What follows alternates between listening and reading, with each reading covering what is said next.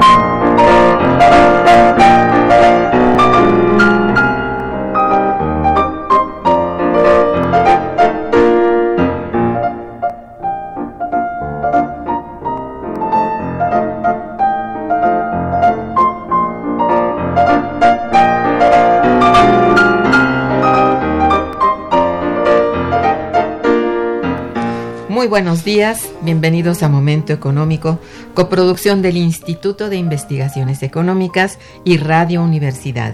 Les saluda Irma Manrique, investigadora del Instituto de Investigaciones Económicas, hoy jueves 14 de marzo de 2019. El tema que abordaremos el día de hoy es el potencial del sector agropecuario en México y el programa sectorial del gobierno actual y para ello contamos con la siempre muy valiosa presencia de nuestra compañera y amiga, la maestra Argelia Salinas Ontiveros. Buenos días, bienvenidas Argelia. Muy buenos días eh, eh, a la doctora Ima Manrique y a todos nuestros radioescuchas. Nuestros teléfonos en el estudio son 55 36 89 89 con dos líneas y para comunicarse desde el interior de la República contamos con el teléfono LADA sin costo 01800 505 2688. La dirección de correo electrónico para que nos envíen sus mensajes es una sola palabra momentoeconómico arroba unam.mx. También pueden escucharnos a través de la página de internet www.radio.unam unam.mx y www.iis.unam.mx.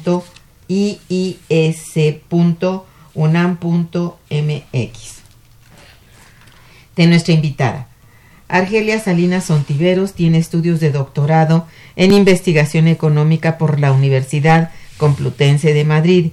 Es maestra en estudios latinoamericanos por la Universidad Nacional Autónoma de México y es licenciada en economía por la Facultad de Economía de la misma universidad. Es investigadora de tiempo completo de nuestro instituto, en donde es miembro de la Unidad de Investigación de Economía del Sector Primario y Medio Ambiente.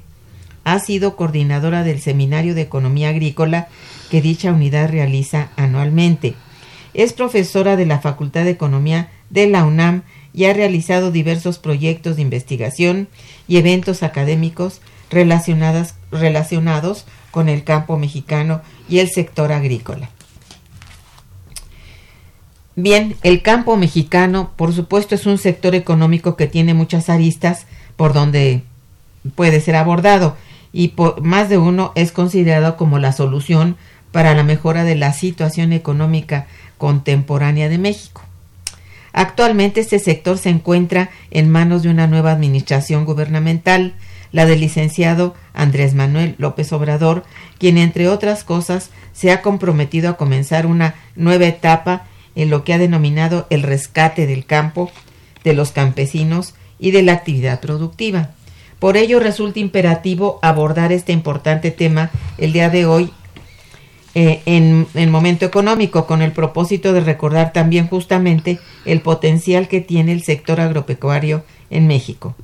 Para comenzar entonces con nuestro programa, eh, solicito a nuestra invitada que nos diga cómo recibe el campo el actual presidente de México una vez terminado el sexenio 2012-2018, es decir, qué situación guarda el campo en México. Sí, el campo mexicano es un campo que con datos podemos afirmar que es un campo totalmente devastado. Eh, y que eh, esto es muy grave, es una prioridad nacional, estratégica, para, como para cualquier otro país del mundo, porque es el único lugar en donde se producen alimentos. A pesar de todo lo que se diga, hasta ahora no conozco ninguna fábrica de alimentos para lo cual se requiere ¿sí? suelos, agua, eh, realizar la fotosíntesis y también trabajo humano, no capital humano, trabajo humano. Muy bien, sí.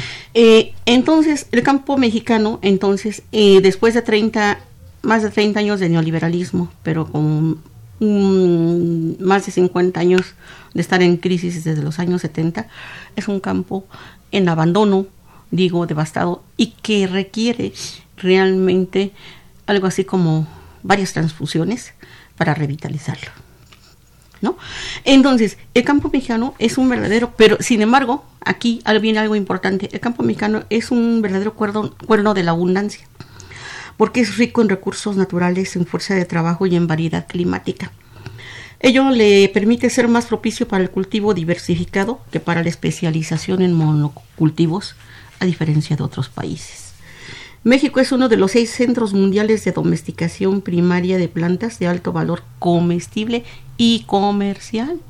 Estos son eh, atributos muy importantes para cualquier país del mundo. Principales ejemplos son el maíz con más de 64 razas distintas a lo largo del país y del frijol con 426 variedades. La paradoja a resolver es la importación de más del 40% del maíz que consumimos los mexicanos y el práctico abandono de la producción de este grano y nuestros alimentos básicos e imprescindibles que son para la, para la población más pobre. Son necesarios para todos, pero para la más pobre estos son es vital, no pueden faltar. Ahora bien, quiero decir que por qué el campo mexicano tiene esta riqueza eh, el territorio mexicano este, tiene 200 millones eh, de hectáreas, donde el 72% son cubierta vegetal, bosques, selvas y otros, con recursos forestales y áreas propias para la ganadería. Pero de, eh, de, de, esos son 141 millones, de esos 200 millones. Pero de esos 141 millones, solo el 28% es apta para la producción agrícola, ganadera y forestal. El uso de las, del suelo para la agricultura en particular es del 15.8%. Esa ya es una limitación natural, grande. ¿no? Este, pero de todas maneras muy importante. A mayor precisión, el sector agropecuario mexicano está conformado por los siguientes subsectores. Agricultura, cría y explotación de animales, aprovechamiento forestal, pesca y caza. Ese es el sector agropecuario que está enfocado a la producción de alimentos. Yo me voy a centrar por motivos de tiempo prácticamente en lo que es el subsector agrícola y particularmente en una parte muy importante de la agricultura, que es la agricultura de origen campesino, porque es la predominante en este país en los años 40, eh, después de todo el reparto agrario, sí, eh, la agricultura campesina contribuía con un buen, una, una alta proporción del abasto de alimentos para consumo interno. Cuestión que con el tiempo se fue debilitando hasta llegar al momento en que ahora debemos de importar todo esto. Bueno, entonces este, esta clasificación es muy importante eh, mencionar que es una clasificación eh, que se toma de, la norteamericana, del, eh, del North American Industry Classification System. Es un sistema de clasificación que existe desde 1997, pero que se revisa quincenalmente. Muy bien. Entonces el campo mexicano, no obstante que decía eh, la parte dedicada, aprovechable para la agricultura, es relativamente poca, se enfrenta a la necesidad de alimentar hoy a 122 millones de personas, lo que exige cultivar más de 30 millones de hectáreas a la par que aumentar los rendimientos por hectárea, es decir, aumentar la productividad. Y hay diferentes formas de aumentar la productividad, por supuesto, con diferentes tecnologías, y todas cumplen su papel. Algunas de ellas son muy nocivas, como ya conocemos, la biotecnología transgénica, porque la biotecnología es muy amplia, pero la modificación genética a partir de transgénicos, ¿sí? Es, tiene, muchas acarrea muchas dificultades tanto para la salud como para los suelos, ¿sí? Y muchas dificultades en la producción. Es importante tomar en cuenta que pese a la riqueza de recursos naturales con, que contamos, el territorio mexicano presenta obstáculos naturales para la agricultura. Es muy árido en el norte, demasiado montañoso y por lo tanto son terrenos con pendientes muy marcadas que dificultan la agricultura y tiene lluvias de temporal errático que se han acentuado con el cambio climático. Estamos dependiendo de la naturaleza meramente la orografía y la lluvia, por ejemplo. Pese a lo anterior, debemos aprovechar la biodiversidad particularmente porque constituye una opción económica y social para las comunidades campesinas que con sus prácticas agrícolas han preservado tal biodiversidad, cualidad muy valorada actualmente por los organismos internacionales y muy disputada por las grandes transnacionales alimentarias de los países desarrollados. La milpa y los bosques, que son una especie de fábricas de agua, son ejemplos a destacar. La FAO ha reconocido que la agricultura familiar, por ejemplo, eh, la agricultura familiar campesina produce más del 70% de los alimentos del planeta. Ese eh, yo creo que hay que tomarlo en consideración. Hay que tenerlo la base muy en de la cuenta, alimentación claro. en el mundo. Sí. Revitalizar, por lo tanto, el campo tiene como condición necesaria la voluntad política de los gobernantes, que hoy se está explicitando en el gobierno de Andrés Manuel López Obrador. Sí. ¿sí? Pero no es suficiente. Si partimos que desde los años 70 experimentamos crisis económicas recurrentes, el campo es el sector económico más afectado y el más abandonado, a diferencia de la industria y de los servicios. Eso tiene muchas implicaciones. Pero y tiene implicaciones en términos de presupuesto, del tiempo en que pensamos revitalizar el campo y con qué tecnologías lo vamos a revitalizar y con qué cuidado del medio ambiente. Quiero eh, mostrar brevemente algunos datos que a manera de diagnóstico de los últimos años. Durante las dos últimas décadas, el PIB agropecuario ¿sí? ha crecido a una tasa promedio anual de 1.9%, menor al PIB nacional, que fue de 2.6. Esta baja en el crecimiento incide negativamente en la producción de alimentos, en el empleo, en las exportaciones, en la obtenci- obtención de divisas y en la disminución de la migración. Las repercusiones sociales, principalmente la pobreza, por tanto, se profundizan en el medio rural, como lo observamos todos los días. No hay protesta de algún grupo de campesinos, ¿sí? Que falte, porque nos estamos enfrentando, inclusive ya en los últimos años, a situaciones de hambre, que hay que ir a verificar a los lugares a donde están estos productores. Yo lo he constatado. Es necesario fortalecer una estrategia de crecimiento y desarrollo del sector rural, incentivando a los pequeños productores, principalmente a los campesinos. Si bien las actividades económicas del sector rural son multifuncionales, la producción agropecuaria es el detonante para el crecimiento de las demás actividades, como son las artesanales, el turismo rural y otros. Esto es muy importante mencionarlo porque se habla de la multifuncionalidad, entendiendo que en automático rápidamente cualquier pequeño productor, un campesino, va a poder realizar muchas más actividades alternativas. No es así de fácil. Si así eso fuera fácil, no hubiera tanta migración también de los mexicanos hacia lugares de, del propio territorio y a los Estados Unidos y Canadá. Dentro de este lento crecimiento, el valor de la producción fue superior en la agricultura de riego, por supuesto, que es la más beneficiada. Creció el 2.5% anual, mientras que en la de temporal, pues menos de la mitad, al 1.1%. Entonces, es, es entendible que la agricultura de temporal, donde participan los pequeños productores, principalmente campesinos, es la que requiere los mayores apoyos, ¿no?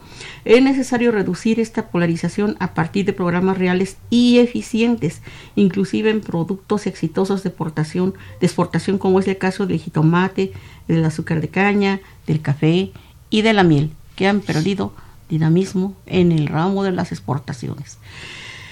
Eh, no tiene por qué ufanarse ningún gobierno, ni, el anterior, ni los otros, ¿sí? De esta gran este boom de exportaciones, porque estas exportaciones han perdido dinamismo. El crecimiento en la participación productiva de maíz en las entidades del norte, como son Chihuahua, Sinaloa, Sonora y Tamaulipas, así como en estados del Bajío como Guanajuato, Jalisco y Michoacán, contrastan con la baja en la participación de entidades con más población campesina como son Chiapas, Guerrero, Hidalgo, México, Oaxaca, Puebla y Veracruz. Estas son zonas de pobreza y pobreza extrema. Es por esa razón que se entiende perfectamente que ahorita los nuevos programas de apoyo al campo ¿sí? se estén orientando a estas. ¿Podríamos saber cuáles son las regiones más productivas de México en la producción, sobre todo de granos básicos, a lo que te referías tú al ah, principio. sí, sí, claro que sí. Eh, eh, podemos, este, digamos que es que mira, eh, las principales regiones productivas están, bueno, son regiones productivas, están clasificadas en el norte de la República, centro occidente, este, que incluye pues el, el Bajío, ¿no? y el sur sureste. Sí. Pero dependiendo de los productos. Por supuesto que en la producción de granos básicos descollan por su alta producción Sonora, Sinaloa, Chihuahua, eh, luego en el noreste, sí, luego en el eh, en el centro occidente pues están Guadalajara, luego Guanajuato, sí, eh, en el centro, por eso digo centro occidente porque también está el Estado de México, Puebla, ¿no? y luego en el sur sureste, bueno pues tenemos a Yucatán, Quintana Roo, ¿no? Eh, eh, en, eh, en, el, tenemos a Tabasco también, tenemos varios estados de la República que descollan ahí. Por eso una clasificación de ese tipo debe ser muy pormenorizada. Sí, bueno, pero a, ver, estas regiones productivas tenemos muchas, tú ya las has mencionado, pero ¿cuáles son dentro de ellas las capacidades con las que cuenta el sector. ¿Qué capacidades tiene? Porque estamos hablando de un de una agricultura eh, devastada. Bueno, hay razones por las cuales se ha llegado a ello, pero eh, tienen cierto tipo de capacidades con las que cuenta el sector. Eh, es decir, ¿cuál es su potencial? Sí. Básicamente, Argelia. El potencial es muy alto en la región norte, en norte-noreste y en el centro-occidente. Y en cambio, en el, en el sur, sureste, en, en esas regiones, el, el, potencial, el potencial perdón, disminuye, porque mientras que en, los, en, eh, en las la primera región que mencionamos, ¿sí? se lleva a cabo la agricultura de riego, con altos rendimientos, alta productividad, ¿sí? E, en extensiones enormes, ¿no? estamos hablando de miles de hectáreas, no estamos hablando de una hectárea, ¿sí? Lo que ocurre eh, en el sur, sureste, es que tenemos agricultura básicamente de temporal, ¿sí? Con lluvias erráticas, como lo mencioné, sí. En donde también hay muchos déficits en cuanto a la eh, obtención de insumos porque son muy caros, ¿no? Sí, sí. Tenemos este la imposibilidad de meter maquinaria porque no son suelos apropiados para introducir maquinaria y donde además todas las es, comunidades eh, mm, productivas que existen ahí, sí, eh, están completamente atomizadas. No no hay organización, se, se, dispersan y se dispersa también la posibilidad de organizarse, por ejemplo, en cooperativas, te voy a decir. Uh -huh. Entonces, ellas, sí, producen todavía con semillas naturales, con abonos hasta uh -huh. orgánicos, ¿no? Porque les es imposible comprar los llamados paquetes eh, tecnológicos, ¿no? Sí. Pero también se enfrentan sí. a muchos otros problemas que más adelante voy a señalar en un en una especie de radiografía de cómo están todas estas comunidades. Muy bien. Entonces, este quiero decir en este momento estamos en el programa Momento Económico que se transmite por Radio Universidad conversando con nuestra invitada la maestra Argelia Salinas Ontiveros con el tema el potencial del sector agropecuario en México y el programa sectorial del gobierno actual. Vamos a hacer una breve pausa musical y regresaremos. Quédense con nosotros. Está escuchando Momento Económico.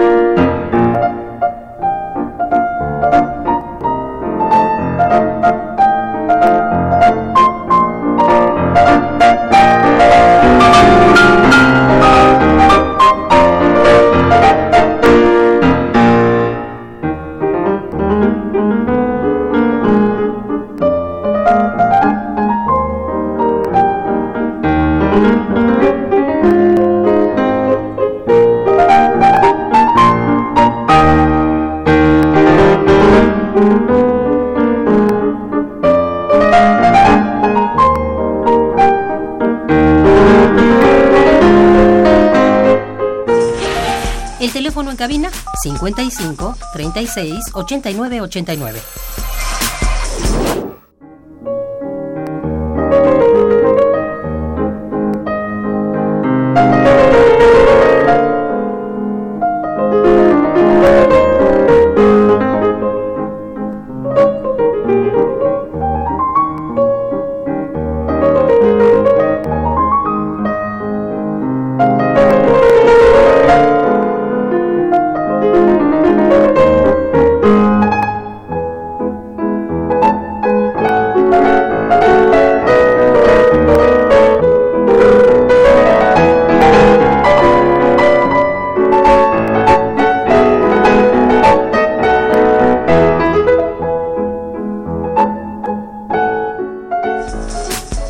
Continuamos en Momento Económico.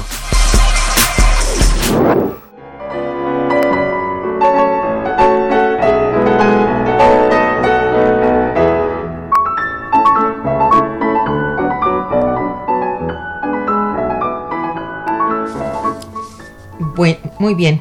Entonces, con toda la explicación previa que nos has dado, ¿qué produce principalmente nuestro campo que lo hace tan importante para el desarrollo económico? Sí, principalmente producimos granos básicos.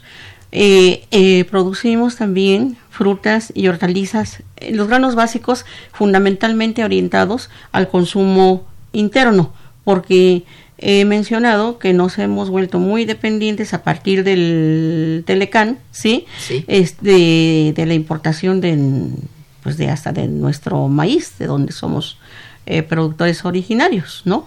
Entonces, pero también producimos para la exportación. Y aquí nuevamente viene la parte regional, ¿sí? Eh, granos, eh, producimos granos en toda la República, principalmente frijol, maíz, aunque también se produce trigo, sí, se produce también, eh, los granos están considerados como granos básicos, 10, pero los fundamentales son maíz, frijol, arroz, trigo, sí, también la soya, cártamo, eh, eh, algodón semilla para la obtención de aceites. Pero, pero otra parte también que, que, hay que considerar es que somos altamente productores de, de, de, de flores también, ¿no? Entonces, eh, realmente tenemos un abanico muy amplio de producción, ¿sí? En parte, una buena parte dedicado al mercado externo, pero la otra al interno. Y eso sí es muy, eh, muy importante eh, priorizarlo porque si bien es cierto que son muy necesarias las exportaciones para la obtención de divisas y bueno, para diversificar nuestro, para poder participar en el intercambio internacional, lo que también es muy importante, sí, es cuidar lo que producimos a nivel nacional, como con carácter estratégico, estratégico porque no podemos prescindir de esto, de, de estos, este, de los granos básicos, por ejemplo, maíz, frijol, trigo, eh, que son los de consumo humano directo, no podemos prescindir de ellos porque de otra manera estamos sujetos a las importaciones y al alto costo que han tenido las importaciones que han generado una altísima dependencia alimentaria y además también han generado una alta inseguridad alimentaria. ¿sí?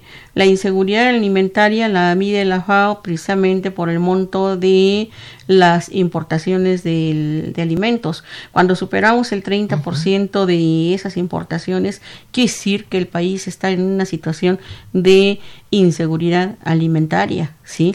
Por lo tanto, pero la inseguridad alimentaria está o casi está generada su causa fundamental es la pérdida de la soberanía alimentaria.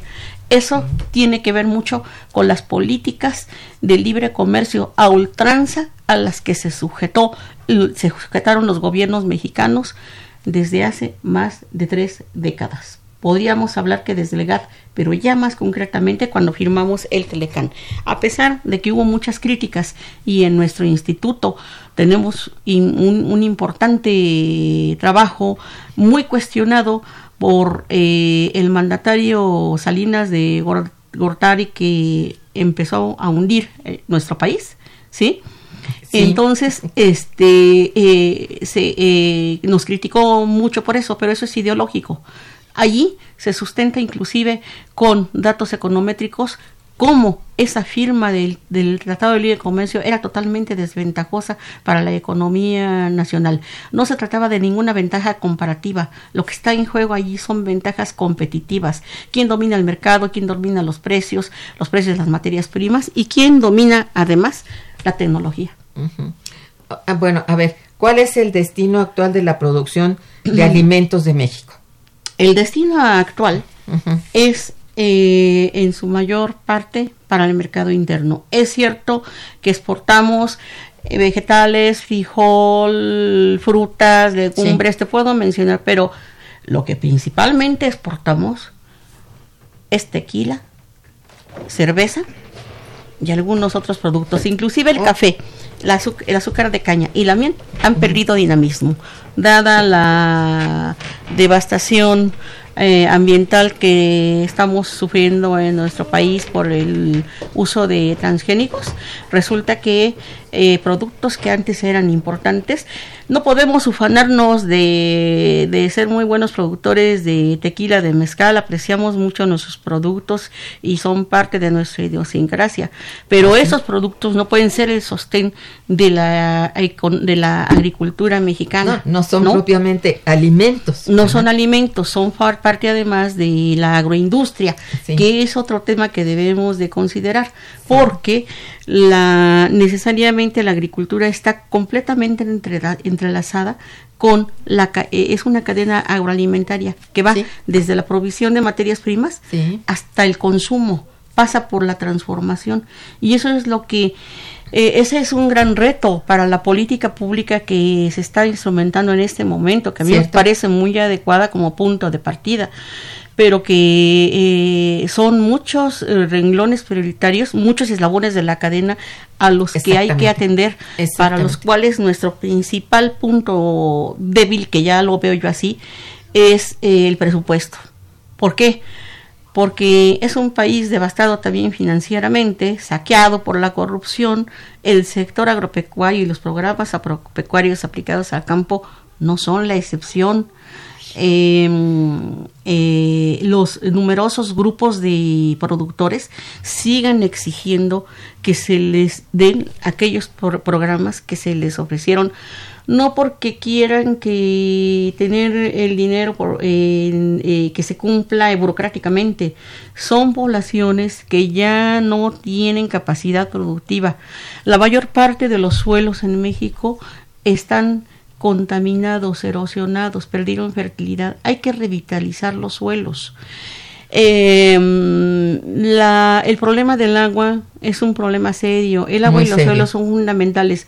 Pero también hay otros elementos como son la infraestructura en transporte, infraestructura, eh, carretera de almacenamiento, eh, acceso a los bancos, acceso, acceso al Internet, que es la forma de comunicación más rápida. Y te voy a decir que un gran porcentaje de las comunidades rurales no cuentan con nada de esto. Claro. Entonces, Sí, yo sé. hay que eh, hacer cirugía mayor, ¿no? Hay que transfundir fuertemente al campo porque eh, hay unos déficits enormes. Tenemos problemas para la comercialización, sistemas de comercialización eficientes, problemas para el sistema de almacenaje.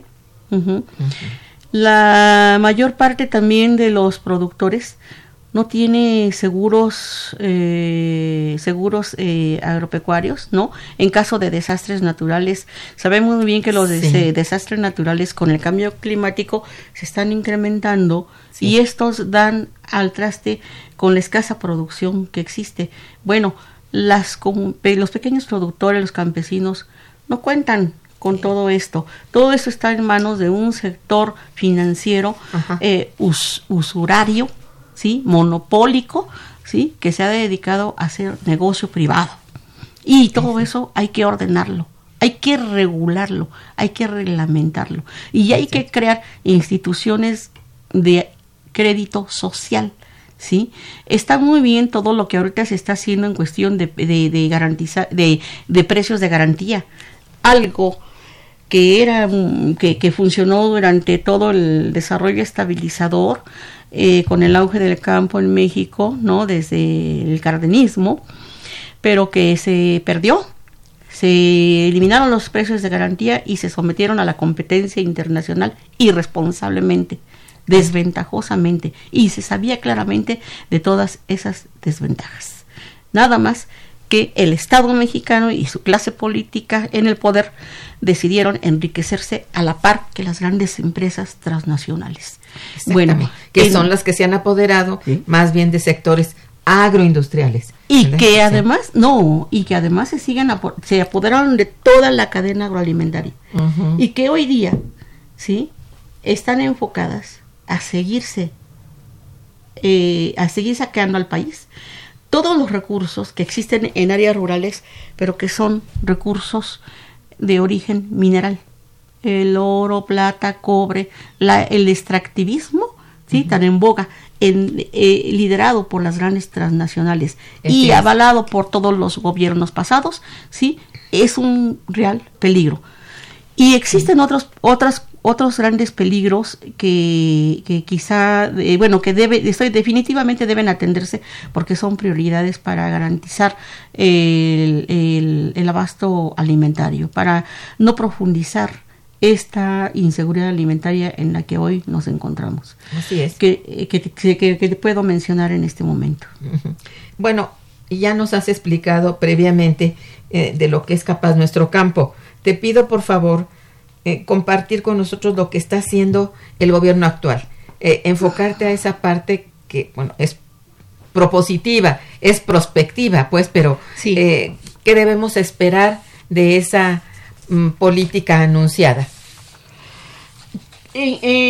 Bueno, mencionaba ya en principio que esta política de establecer precios de garantía me parece lo, lo más básico. La O sea, política regresar también- a este sí, tipo de sí, claro, porque entonces eh, de esa manera estás garantizando el precio y estás incentivando la, el- eh, la renovación de la inversión y la producción y hasta el aumento en la productividad si realmente queremos abastecernos abastecer nuestro mercado de, de en forma interna. Sí, claro. Ahora, yo creo que eso es lo primero, ¿sí?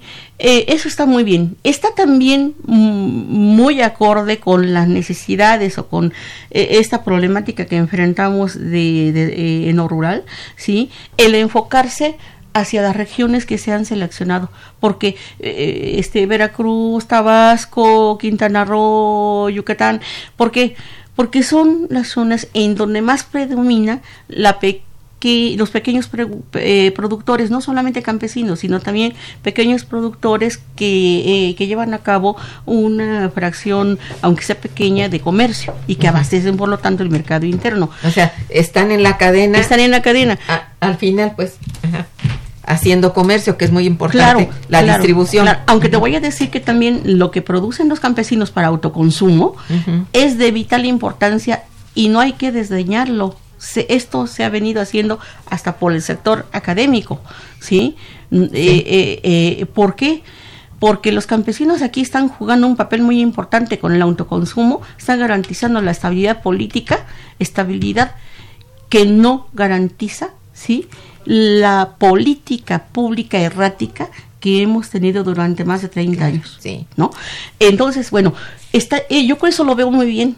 Eso está desde mi punto de vista muy claro.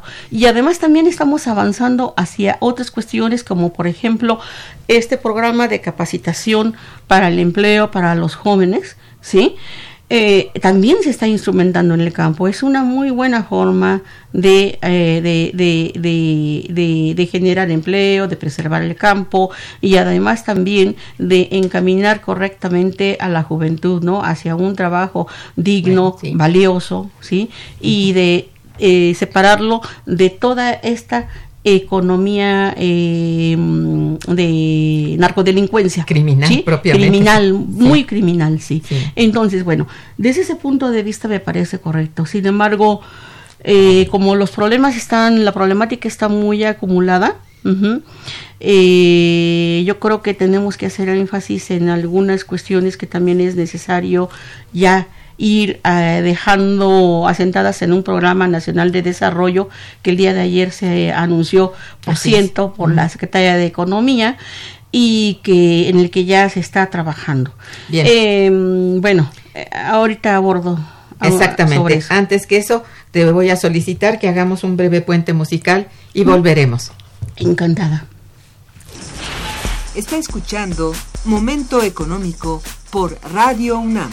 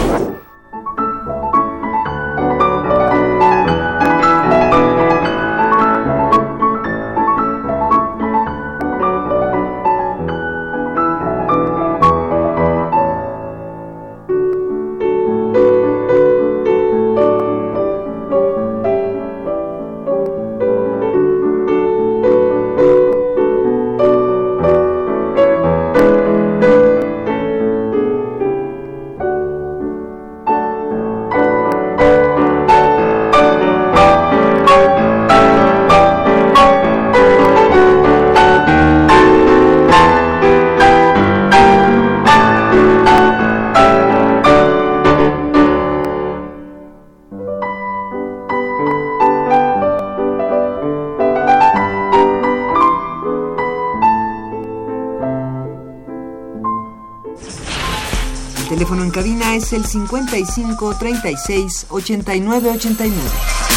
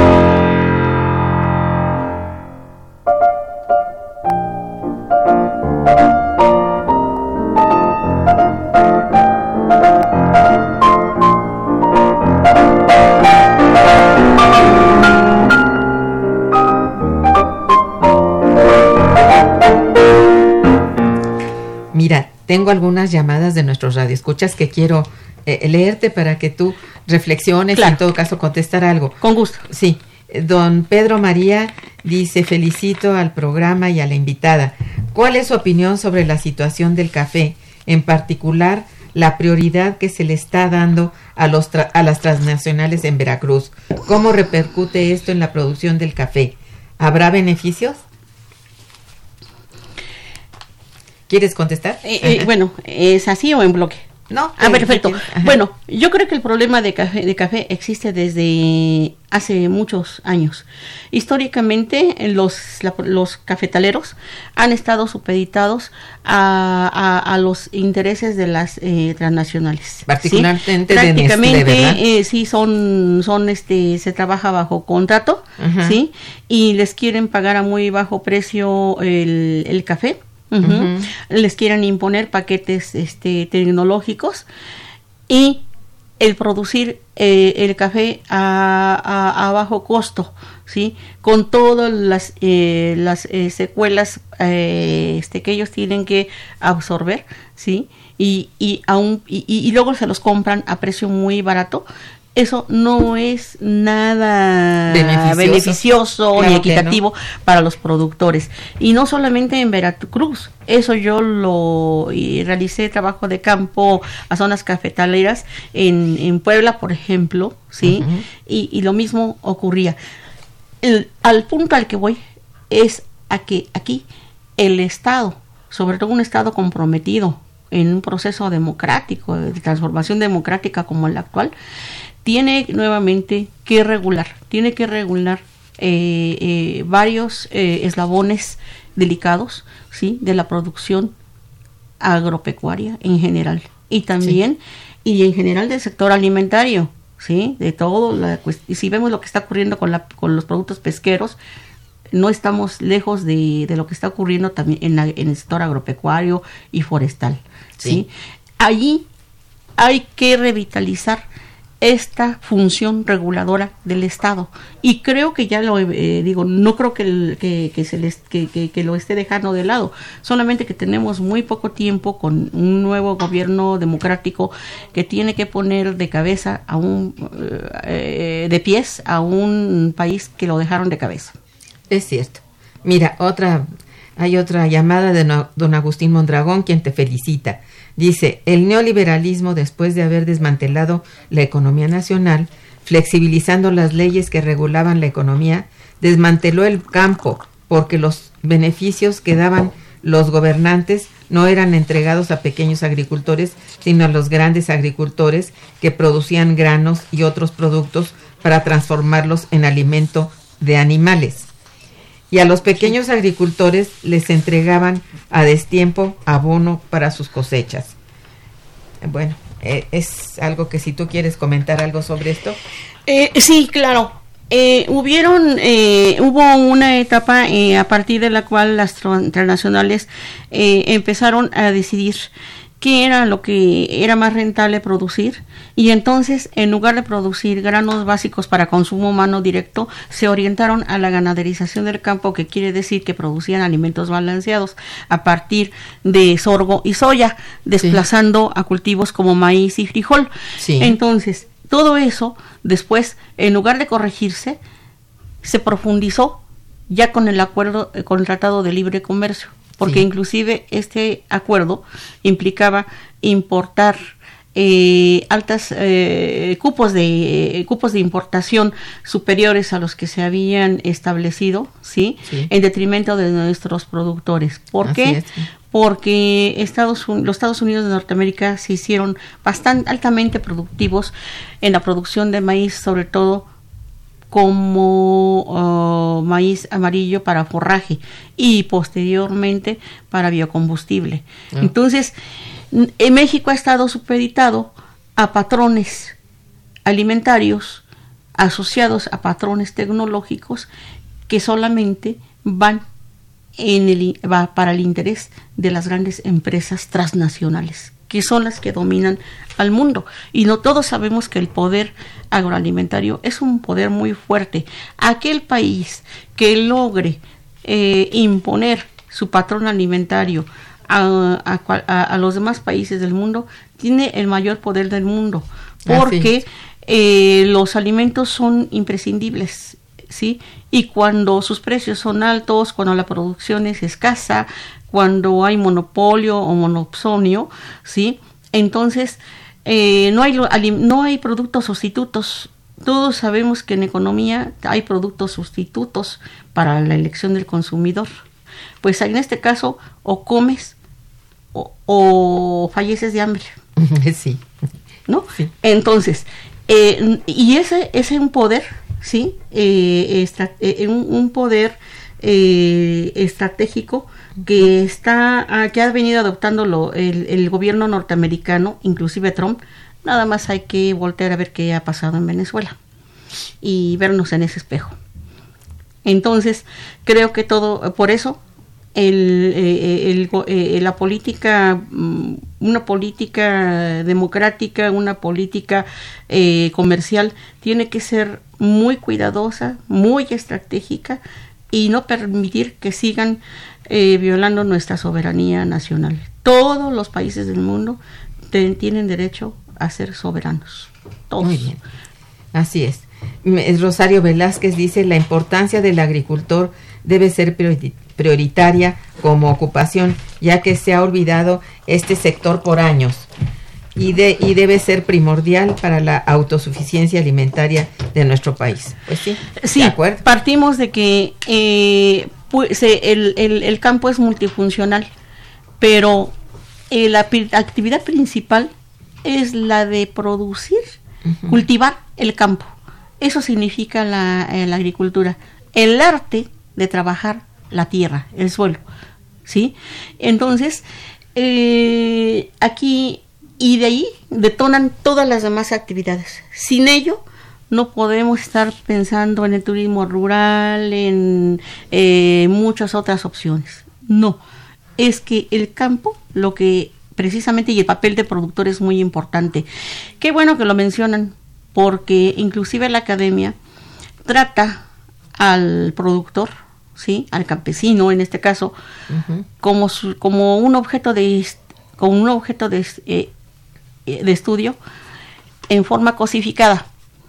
Son personas humanas, ¿sí? Tienen necesidades básicas, tienen también cultura, tradición, y eso es lo que hoy día están requiri- eh, se está requiriendo rescatar también con el apoyo a los pequeños productores, sobre todo a los campesinos. Ay, y muy importante, tienen un conocimiento milenario, ¿eh? muy importante, que se ha desdeñado, cuestión que no debería de ser, que además el Estado mexicano tiene que, este, digamos, recopilar y hasta patentar, ¿sí? Porque ese conocimiento se lo están, eh, también nos están eh, saqueando el conocimiento Así es. Ve lo que ocurre con el nopal, ve lo que ocurre con las cactáceas. Somos país eh, muy Originario, importante en, ajá. en, en, en, en, en- en- en muchos productos, pero por ejemplo en cactáceas, todas se venden a precio de oro en el extranjero. Y nosotros ni siquiera las apreciamos. Esa es la cosa. Bien, Rosario Velázquez también te felicita y dice, Gracias. ¿cómo podemos asegurar el clima? ¿Un seguro agrícola no puede asegurar el clima?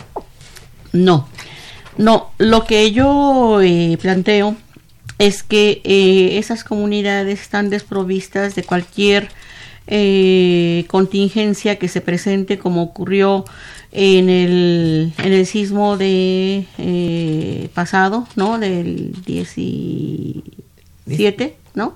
Sí, dice- Eh, eh, y, y, y, y, entonces sobre, les llovió sobre mojado, sobre la problemática que ya, que ya de por sí enfrentan, como por ejemplo en Oaxaca, Puebla, Chiapas. es- Chiapas, eh, toda esa devastación no se ha resuelto a la fecha.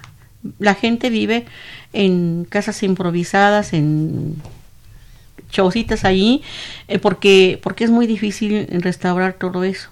Entonces, también existen, si hoy los seguros operan para muchas cosas, que también operan ahí seguros de este tipo para que tengan un poco de protección. ¿Por qué? Porque además de, de- se afecta la producción, se afecta a las personas, se afecta la vida de mucha gente. Así es. Y No en sí- podemos hacer nada contra el clima. Eh, Nosotros, Sí, eh, eh, el clima es una parte de la naturaleza, se ha trastocado, eh, ha habido una alteración pues de origen antropogénico, ¿sí? El capitalismo y sobre todo el capitalismo como se le ha denominado salvaje, altamente extractivo, contaminante, ¿sí? Ha originado todo esto, ¿no? Pero y, y, y, y- ojalá que se resuelva. Hay muchas instituciones, hay, se han llevado a cabo mm, varios, este, varios eventos de carácter internacional en donde ha habido acuer- acuerdos. Algunos países eh, aceptan los acuerdos, pero no se pone en práctica nada. Está, la producción alimentaria, el hambre también eh, se convierte en un grave peligro a largo plazo por los Claro. efectos de ese cambio climático. Pero además también vemos que México además se está volviendo un punto muy importante y quizás se vuelva todavía más importante, ¿sí? Como es un país eh, respetuoso eh, y re- eh, de los derechos humanos con muchos migrantes que vienen de Centroamérica. Entonces necesitamos también prever todas esas situaciones. Así es. Bien, Eric Ochoa también te felicita y felicita al programa. Gracias. Dice, la formación de un nuevo proyecto para los proyectos rurales mediante la creación de sociedades financieras populares Mm. con un nuevo orden jurídico es conveniente actualmente. Sí, Sí. por supuesto que sí. Es otro punto que yo tengo anotado aquí, que, que, que hay varias prioridades. Primero, crear instituciones de carácter financiero con, con enfoque social. Que claro, ese es el enfoque que le está dando el actual gobierno pues al rescate del campo. Pero necesitamos revisar lo que es el FIRA, lo que son todas estas eh, agencias usureras, ¿sí? Y crear organismos realmente regulados por el Estado. Claro, donde participen los, la sociedad, los productores, pero eh, se necesita, la parte financiera digo que es el eslabón más débil. Entonces allí nosotros requerimos precisamente recuperar eh, estas instituciones eh, sociales, ¿no? Para el crédito a bajas tasas, tasas de interés preferencial, eh, pues a plazos también eh, flexibles, ¿no?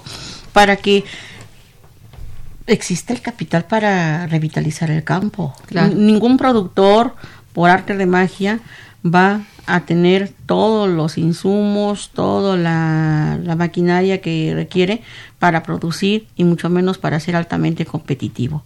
Requerimos también, entre otras cuestiones muy importantes, mira, se ganaron eh, en la, la movilización social en estos últimos años, eh, logró que se lograra el derecho a la alimentación humana y de acuerdo con las tradiciones de cada región.